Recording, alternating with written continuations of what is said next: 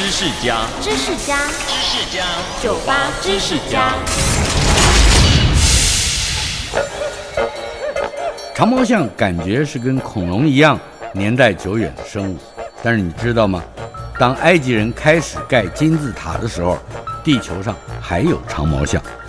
根据研究，有一族生活在俄罗斯的长毛象，一直到西元前一千七百年才消失，而且可能是因为食物减少的关系，这一群长毛象有侏儒化的现象，也就是体型变得比较小。说完长毛象，回头来看看埃及金字塔。埃及最有名，同时也是现今仅存的古世界七大奇迹的吉萨金字塔群。建造于古埃及第四王朝，也就是西元前二六二五年左右。而在这之前，埃及也都已经有盖金字塔的记录。所以，两个时间对照下来，当埃及人开始盖金字塔的时候，长毛象是真的还生存在地球上。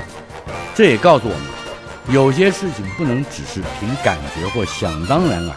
当你认真去考证一下，也许会有。意想不到的发现，我是张大春，收听酒吧知识家，让你知识多增加。